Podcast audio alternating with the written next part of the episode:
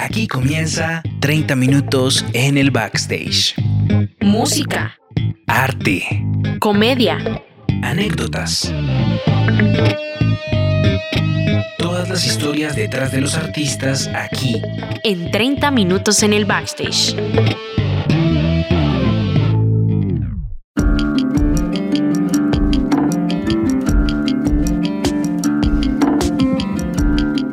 Hola, ¿qué tal a todos? Bienvenidos a otra entrega de 30 minutos en el backstage, una continuación de la primera parte que tuvimos con un invitado muy interesante, muy especial, pero antes de llegar a él, yo le doy paso a mi compañero Alejo Quiroga, que fue él quien lo trajo. ¿Qué más, Alejito? ¿Cómo vas?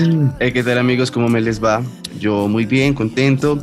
Eh, sí, casualmente hace unos días me encontré con Andrés Cinemati y yo le dije, mente, tengo una invitación. Estaba por ahí como dando una vuelta y pues ajá, tocaba aprovecharlo. Sí, no, y lo estamos aprovechando al 100, pero Jacob es el que nos va a decir un poco de qué hablamos en el episodio anterior y nos da la bienvenida a nuestro invitado del día de hoy. Pero primero un saludo. ¿Qué más, Jacob? ¿Cómo estás? Igual de calor. Bien. Igual, bastante, calor. bastante. Oye, decir bastante caliente, no, o sea, con mucho calor, con mucho calor. Estaba, está Ah, bueno. bastante Ah, caliente. Como dijo, también, pero también. También. está haciendo mucho calor. Estamos El verano es en verano. Exacto. bueno, no, pues nada, eh, me siento que como, como resumen como de Netflix, eh, pero pues bueno, estuvimos aquí acompañados de Andrés Sierra, bajista, pero no solo bajista, músico y muy interesante como toda su visión. Mm, Y fundador de Holaville, ¿no? Fundador de Hola Bill, fundador de otras bandas muy interesantes. Bueno, no sé si fundador, eso lo estoy inventando, pero miembro de otras bandas muy interesantes de las que vamos a hablar hoy. Eh, y pues nada, te la bienvenida. Hola Andrés, ¿cómo estás? Colombia en la casa también. Chicos, qué placer estar acá otra vez. Qué gusto tenerte por aquí. Eh, bueno, retomando un poco lo que hablamos la- el episodio pasado, hace ocho días. eh, bueno, en plataformas el episodio anterior, ¿no? Pero lo retomando un poco como de esta visión, como de dejar un legado, de, de no solamente como, no sé, ir de la mano la, la docencia con la música y que eso como que influya a las generaciones de hoy, eh, no solamente haciendo trabajo de campo, sino también, sí, haciendo obra. ¿Cómo, esa, ¿Cómo comparte esa visión contigo, pues los miembros de tu banda? No sé si es el principal, pero pues como por la que a lo mejor mucha más gente te conoce, que es Hola Bill. ¿Comparten esa, esa visión de, digamos, del mundo, de esa visión de vida contigo? ¿Cómo, cómo lo experimentas? ¿Cómo, ¿Cómo es la convivencia de ese matrimonio? Pues lo compartimos de distintas maneras. Em, creo, que, creo que todos entendemos, eh, digamos, la importancia de la continuidad. Eh, todos entendemos la importancia de mantenernos también como en una línea ética em, en donde hacemos la música por las razones que nosotros consideramos que son eh, las razones correctas, em, que es por la música en sí. Eh, y en ese sentido, nosotros no sacrificamos, eh, no, nunca sacrificamos la música y nunca sacrificamos la banda por, por nada. La banda y la música y las canciones siempre están adelante. Y entonces a través de eso, como que mi reflexión es, el mejor líder también es el que mm, muestra, no el que obliga. Y siento que nuestra, y siento que nuestra, nuestra carrera y la manera en la que hemos llevado las cosas, eh, pues puede ser un, un, voy a decir que un buen ejemplo, eh, pero bueno o malo, por lo menos es un ejemplo, por lo menos es una manera, ¿cierto? En donde.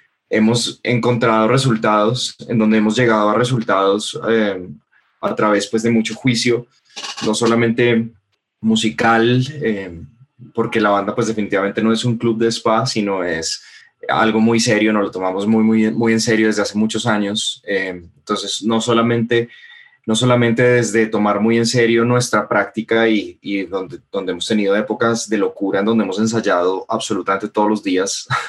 ya no, porque ya también la vida adulta y la cosa como que no, no permite esos tiempos, pero hubo una época cuando íbamos a grabar el segundo disco en donde nos, nos clavamos y ensayábamos de domingo a domingo. Era, era como algo así que porque queríamos grabar de cierta forma y siempre nos hemos preocupado también porque la puesta en escena de nosotros sea interesante, em, de hacer un show, hablando del entretenimiento, de, de que la gente vaya, porque la gente, o sea, la gente va, la gente va a un concierto un poco como a vivir una experiencia, Claro.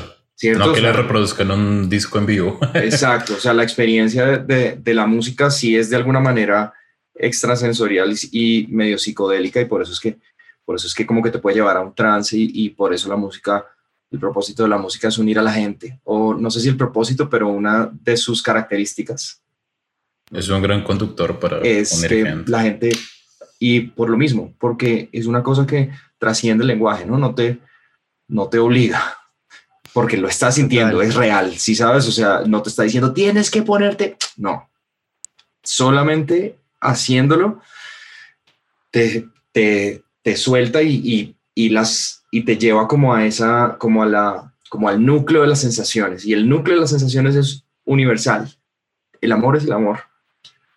La tristeza es la tristeza, la emoción es la emoción, no importa el idioma que hables. Entonces, cuando la música logra, logra, tra- logra transmitirte esto, es cuando realmente es un poder telepático, donde uno se da cuenta que la vida y que la experiencia humana es solo una, y por eso nosotros no debíamos pelear por tontadas y no debíamos preocuparnos por tontadas, y por eso la música está tan... Bueno, ya creo que me equivoqué de podcast. No, no, ya me estoy yendo esto. muy, ya me estoy yendo muy como, bueno, cosas que yo pienso. Estas son cosas que yo pienso realmente, pero, pero, Pero también para como que eso uno se pone a pensar. Sí, o sea, también uno se pone a pensar como por qué, por qué la música está en este estado tan, tan particular. Es una pregunta que, que, me parece interesante como dejar ahí rodando, porque por ahí mi respuesta no es, no es la única respuesta. También chévere saber qué, qué, qué pasa cuando, cuando uno se pone a pensar en eso. ¿Por qué, por qué la música ya no es necesaria? Que también, es, que también es una ventaja para nosotros los músicos. Porque como no es necesaria, entonces no tenemos que estar pensando en complacer a nadie, sino que podemos hacer la música desde, desde el fondo, desde el fondo, desde, desde la razón real para hacer la música. Eh, es, es- eso, eso es un poco como Sí, sí, la filosofía tácita que hay dentro de la banda. Wow. En este momento me, o sea, tenía una pregunta en mente, pero, pero bueno. En, hablando de la banda, nos gustaría saber cómo es que arranca este proyecto de Hola Bill. ¿En Ujú. qué momento de tu vida estabas pasando y cómo es que llegan estas personas? Más o menos, ¿cómo es que se, fundó esto? Bueno, nosotros nos conocemos desde muy chiquitos. Eh, en el colegio nos conocimos. Eh, yo empecé a estudiar eh, bajo con, con Luis, con el baterista, y mm, durante muchos, muchos años fui el único baterista con el que yo toqué. Teníamos una banda de, como de metal progresivo. Luis y Mateo tenían otra banda como medio rock, después hicieron otra de reggae. Bueno, siempre hubo como ahí como, como pues también en el colegio aprendiendo a escribir canciones y aprendiendo a montar las cosas. Eh, y cuando nos graduamos, los que seguimos un poco en, en el en la corriente de, de la música éramos nosotros cuatro. Eh, un día recibí una llamada de, de Luis Mauricio, que se había reunido con, con Mateo y con otro amigo, que fue el, el primer guitarrista de la Vil, que duró como, esa, como en la primera infancia, digamos, eh, a decirme que si queríamos hacer una banda. eh, y yo por un momento casi digo que no. Eh, pero después dije, "Uf, bueno, sí, qué rico, qué rico hacer una banda y qué rico hacer una banda con, con mis amigos del colegio. Eh, y ahí empezamos a montar unas canciones que tenía Mateo eh, en un formato acústico. Eh, y después este, este guitarrista eh, se fue porque quería estudiar guitarra en, en, en Argentina y bueno, quería hacer sus cosas. Y metimos a Andrés Toro, el guitarrista actual, que por ahí no era un, por ahí no era un guitarrista, guitarrista, eh, pero era muy amigo y un tipo muy musical. eh, y pues él, él eh, como que activó, digamos, un lado de Olavil muy interesante porque él tiene una visión como muy, muy estructurada y como casi que empresarial de las cosas sin, sin, en el mejor sentido de la palabra, ¿no? Una empresa es cualquier cosa, una empresa es un matrimonio, un matrimonio es una empresa. Entonces a, a eso me refiero, o sea, como un, un hombre con objetivos eh, y que nos ayudó a nosotros también porque siento que nosotros por ahí solos eh, hubiéramos sido un poco más desordenados. Y, así empezó eh, nuestro camino con, con, las ganas de grabar un disco y pues empezamos a buscar cómo, cómo hacerlo y encontramos como unos caminos que nos llevaron a Audiovisión. eh, y que grabamos eh, el primer disco, Pedazos de Papel, allá en bloque, todo con instrumentos acústicos. Un disco pues que a mí me parece una obra de arte, pero la gente no, no entendió realmente.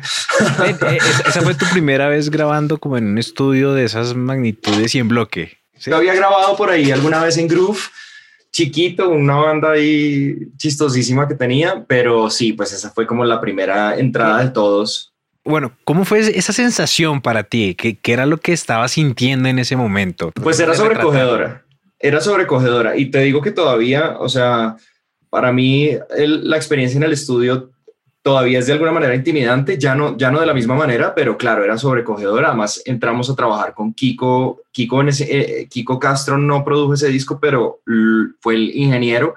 Y Kiko Castro, no sé si saben quién es, pero pues es como uno de los grandes, grandes ingenieros que hay aquí en, eh, en Colombia y con él forjamos una amistad que llevó a que él ha producido prácticamente casi, casi, o sea, la mayoría del catálogo de Olavi lo ha producido él, porque nos sentimos muy afines y nos volvimos muy amigos realmente con él. Pero sí, fue, fue intimidante. Todo reacciona distinto, ¿no? Como que uno, uno también como que va aprendiendo eso a través de la carrera, cómo suena el bajo a través de, una, de un amplificador, cómo suena un bajo en un lugar eh, al aire libre, eh, cómo suena el bajo por caja directa, cómo suena el bajo en el estudio. Entonces, los dedos suenan, eh, cada detalle, ¿no? Como cada cosa. Em, pero también, pues, mucha emoción. Fue, fueron unos días deliciosos y, grabar en audiovisión, em, siendo que audiovisión, pues, ya es como un dinosaurio. Eh, porque ahorita es un sueño esa vaina. Claro, porque pues ahorita también un poco como que los, los home studios y como todo eso también un poco como que se ha llevado por delante la mística de, los, de los estudios, pero, pero las mejores experiencias que nosotros hemos tenido en estudios han sido en ese tipo de estudios. Te, te puedo mencionar dos en específico. Audiovisión ha sido maravilloso em, y el alto. El alto estudio en Medellín de, de nuestro amigo Juan Diego Galvis, en donde estuvimos también grabando ahorita el año pasado. Eso ha sido muy, muy chévere. Entonces, sí, pues esos fueron los comienzos de Olaville y ahí a punta de lucha eh, pues no hemos parado porque tampoco, lo, que te digo, no había tantos espacios, eh, no teníamos amigos en, en, la industria, ¿no? Que la gente también es como, como que también hay una, hay una maña muy fea, a, a veces la percibo como en, en donde es como si alguien como que le va bien, entonces es que es, la rosca y es que es la cosa y... La palanca. Pues por ahí de pronto hay, hay gente que sí, pero, pero te digo que si uno es perseverante y realmente está trabajando en lo que tiene que estar trabajando, se, van a, se van a ver resultados, siempre se va a ver resultados.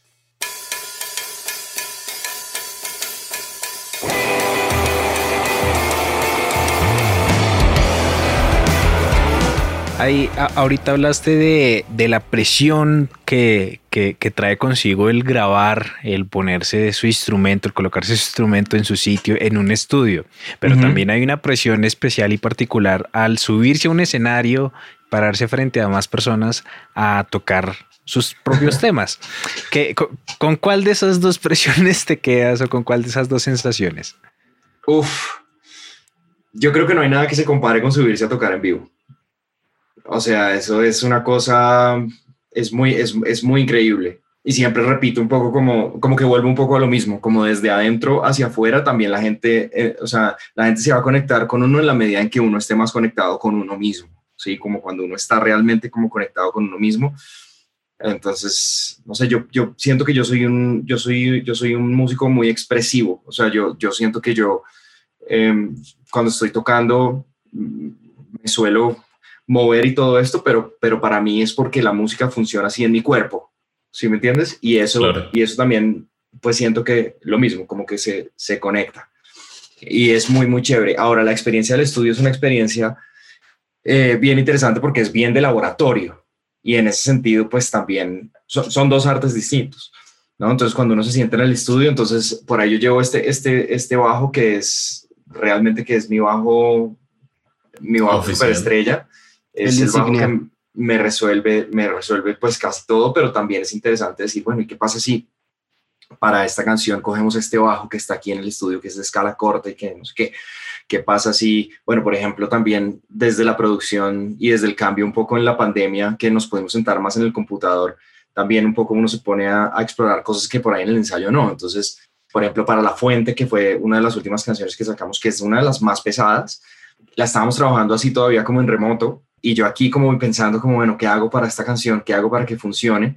Tenía conectado el contrabajo justo porque había estado grabando unas cosas y voy a probar con el contrabajo bien distorsionado. Em, entonces como que me di el lujo un poco de, de experimentar con algo y yo tenía muchas ganas em, y se los reboté a ellos sin decir nada. como, ahí, va, mi propuesta de abajo y todos como, bueno, qué chimba. Okay. listo. Y entonces terminamos grabando. E, ese, es un tema que yo toco con el contrabajo y lo toco con, con la distorsión así súper súper alta, porque también como que tuve ese espacio para, para experimentar. Oye, yéndonos un poquito a lo que estabas hablando de que la mayor experiencia, pues es o la mayor, ¿qué diría? Sí, digamos la experiencia o como se puede llegar a oír la música, pues tocarla en vivo. Quisiéramos saber un poco acerca, pues ya que es el nombre de este programa, 30 minutos en el backstage, quisiéramos saber cómo, cómo se vive el backstage tuyo de la banda. ¿Tienen algún ritual? ¿Qué, qué hacen antes de salir? ¿Qué? Pues es muy festivo, eso sí te digo. Em, la papayera antes de a, medida que, a medida que, o sea, creo que hemos tenido también eh, momentos de, Em, como de desorden en, el, eh, en el backstage. Eh, antes de subirse. Las primeras veces que, que giramos, eh, pues obviamente como que está, nos estábamos encontrando con eso em, y la, la, pues la hemos pasado muy bien. Eh, ya en este punto, bueno, pero no, o sea, siempre, siempre, o sea, más allá como de eso, también siempre respetamos mucho al público y a las canciones y a lo que nosotros hacemos, entonces nunca, nunca nos pasamos. Em, y siempre, antesito, siempre hay como un momento donde, donde nos compactamos em, y repasamos el setlist, un poco como mientras que estamos como medio calentando. Em, y ya, o sea, sí, sí, siento que, sí siento que incluso a, a, mí me pasa un poco que los días de, de concierto, como que yo me empiezo a preparar como mentalmente desde, desde temprano eh, porque sí es, sí es chévere subirse, a mí me sirve subirme como con, con la mente puesta. ¿En dónde estás? En don, sí, exacto, como muy en, muy en la presencialidad y, y como de, de, realmente uno asumir los roles que, que uno tiene al ser un performer, ¿no? O sea, la gente no va a ver un performer que se vea así de grande y uno se puede ver así de grande fácil porque un, un, un escenario es muy intimidante es súper, súper intimidante y es normal y es algo que uno tiene que aprender a manejar. Y, y cada uno tiene que aprender, o sea, si alguna persona eh, que esté oyendo por ahí está interesada como en esto y si yo le puedo dar como un consejo es como encuentre su manera de que el escenario no lo intimida. Hay gente que es muy sencilla en el escenario, hay gente que es muy tranquila y a mí eso me parece súper súper chévere, que es como que se para y como que puede hablar, como que tiene esa, esa cosa. Nosotros particularmente eh, no somos muy habladores. Eh, Mateo, que es el frontman, por ejemplo, él no, no, le gusta mucho hablar, entonces hemos, hemos forjado también el show como alrededor de eso. No lo vamos a obligar a ser una persona que no es. Em, claro. Y, incluso a medida que hemos ido puliendo como esa, esa personalidad entre todos, porque también, o sea, todo, todo está bueno hablarlo, ¿cierto? Y hablarlo como de la manera más genuina y más sincera. Em, siento que la gente en los shows de Olaville eh, vive una experiencia y eso nos lo reconocen. Ok, ok. Oye, qué lindo eso. Quisiéramos preguntarte, ¿qué decisiones difíciles o qué decisiones que tú digas, wow, costó o tuvo como cierta influencia importante, has tenido que tomar en esta vida musical? Mucha gente dice que, bueno, lo que mencionábamos en algún momento en esta conversación de que uno por rosca sube y demás, pero hey, esto es un tema de trabajo arduo y continuo y no se menciona muchas veces lo que uno tiene que a veces dejar o tomar o hacer en pro de una carrera artística. Entonces, que bueno, ¿qué tipo de tal vez cosas te ha demandado la música a ti? Uf, em, bueno, por ejemplo, uno de mis sueños era siempre había sido como irme a estudiar a otro lado. Eh, vivir esa experiencia de estar solo en el extranjero me, parecía muy atractivo y, cuando nosotros tomamos la decisión, un poco nos cerramos esa puerta entre todos. eh, la decisión eh, con Olaville en particular. Claro. Eh, hace poco tuve el chance de, de, ir a estudiar a Nueva York un par de semanas y fue increíble y de alguna manera como que le puse ese check. Pero mucho, sí, pero mucho tiempo, ¿viste? O sea, creo que lo más costoso de la vida es el tiempo. Tiempo con la familia. Digamos, ahorita yo tengo eh, una, una, pareja estable hace cuatro años, estoy con, con mi novia, pero antes de eso también muchos problemas como en las relaciones porque pues eh, también el tiempo y los ensayos y la cosa y como que eh, la, la, música ocupa mucho espacio. Mucho, Ser mucho espacio. de un artista es complejo. La, la sí, verdad. yo sé, debe ser. Y, y, o sea, como que yo no juzgo, digamos, eso porque entiendo. Eh, y seguramente me cobrará, me cobrará otras cosas. O sea, creo que uno, uno tiene que saber que, que la música también es algo que, que, te va, que te va a llevar por caminos que no necesariamente eh, todo el mundo va a entender que no necesariamente todas las vidas tradicionales como que se van a, se van a acomodar a eso. Eh, y en ese sentido, pues creo que también uno tiene que ser muy sincero con uno mismo y decir, bueno, ¿hasta dónde estoy dispuesto a llegar?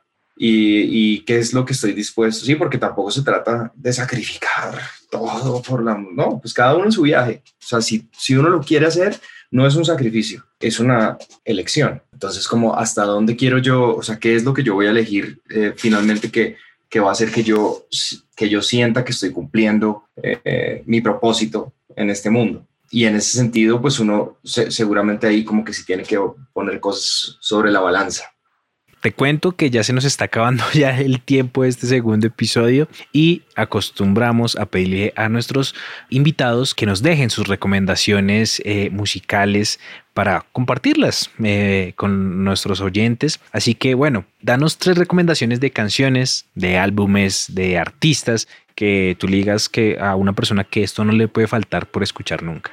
Bueno, pues como que voy a pasar por encima las obviedades. voy a recomendar, voy a recomendar cosas que, que, por ahí hay que escarbar. Bueno, el primero sería ese disco de la banda nueva que, que se llama mm, La Gran Feria.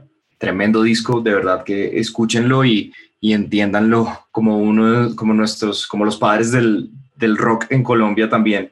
Voy a recomendar otro disco que también es difícil, es difícil de encontrar. Está en YouTube, no, no está en Spotify. Así, así estamos, o sea, a eso me refiero con, incluso con, con los documentos, ¿no? O sea que eh, es un disco de una banda que se llama Siglo Cero. El disco se llama Latinoamérica y es un disco de música instrumental. La leyenda es que está grabado en vivo y como los miembros, o sea, son músicos importantes de la época, los miembros como sobresalientes, por decirlo así, sin demeritar, eh, son Humberto Monroy en el bajo y Roberto Fiorilli Roberto Fiorilli, que los dos son eh, fundadores de una banda del 60, del 60, del 60 y pico, el 66, que se llamaba Los Speakers. Ellos hicieron Los Speakers y después cuando Los Speakers se acabó, hicieron esta banda y grabaron ese disco, que se llama Latinoamérica. Es increíble. Si les gusta la psicodelia y la improvisación, se van a ir de para atrás. Y el tercero sería también algo que solamente se encuentra en YouTube y es una tristeza, pero de verdad que hagan el esfuerzo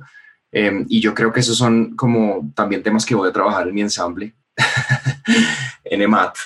Eh, okay. búsquense, búsquense una banda que se llama Malanga. Eh, y búsquense un tema que se llama Sonata número 7 a la Revolución, un tema instrumental también. y me cuentan, ¿qué les parece? Orgullosamente colombianos. Eso va. y estoy seguro que se lo van a disfrutar muchísimo.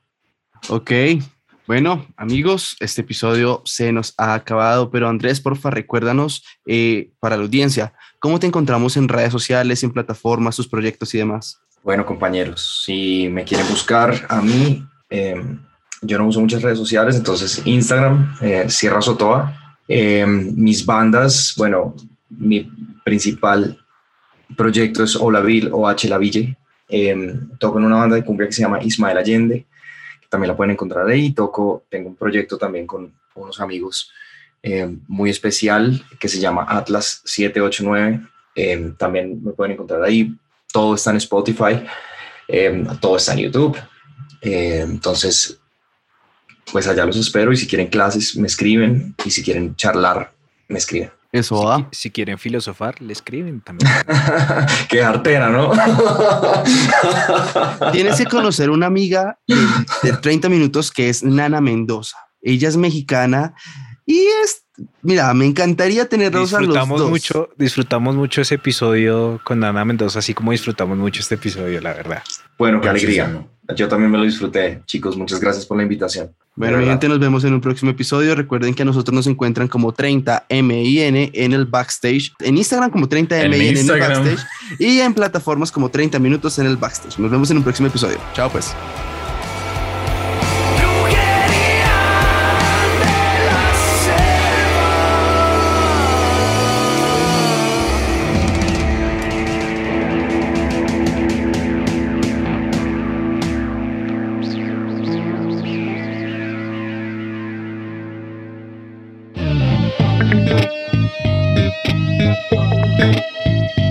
Esto fue 30 minutos en el backstage.